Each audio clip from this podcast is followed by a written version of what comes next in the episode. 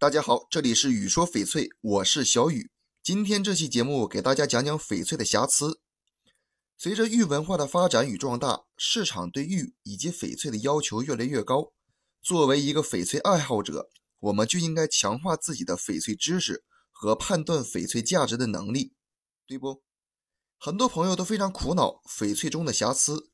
其实，翡翠的瑕疵早已不像以前一样那么遭人唾弃。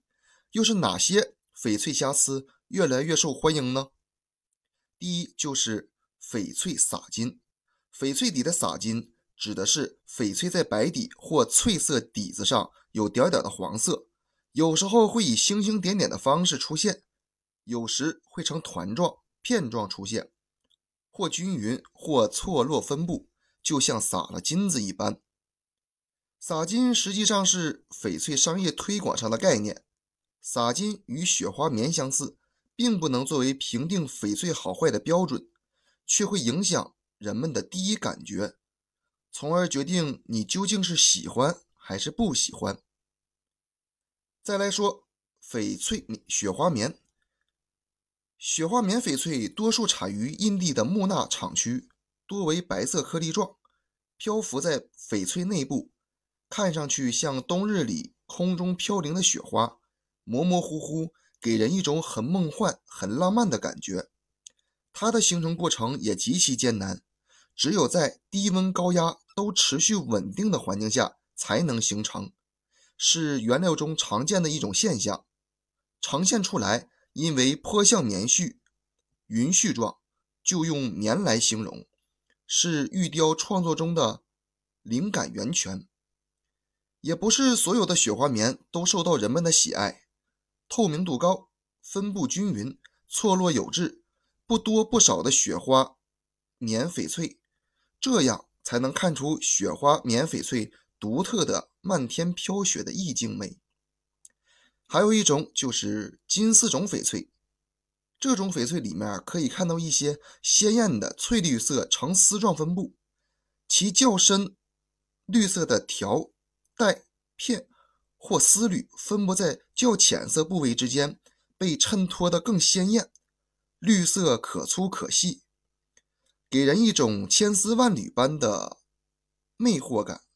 可以说，在庞大的翡翠家族中，它的色显得很有特点，罕见又美丽极致。金丝种翡翠最重要的两个表现，一是颜色的色调，金丝种翡翠。颜色的色调大多为正绿色为主，也有一些是偏浅或者略深，但偏移的幅度不是很大。色调明亮鲜艳，而非死板沉闷。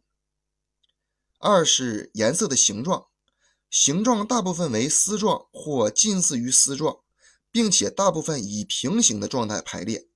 丝状颜色的宽度、厚度、长度不完全一致。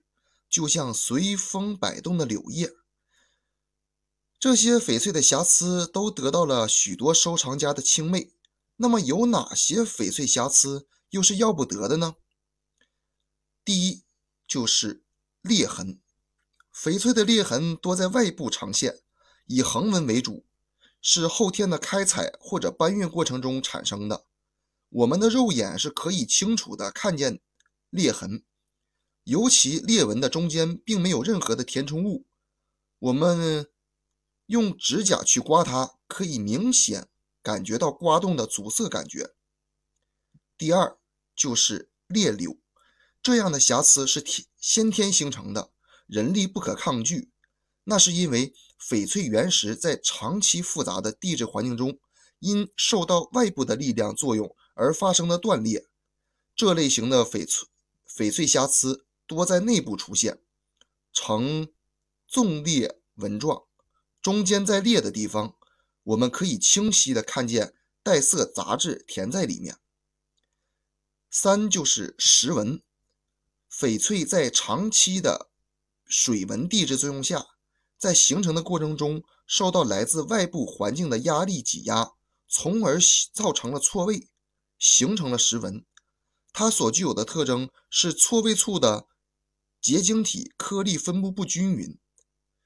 最后一个就是杂色，杂色是当翡翠挂件、翡翠雕件等出现点状的黑色、褐色、灰色，或者呈小面积扩散的感觉，则会让整块翡翠的价值一落千丈。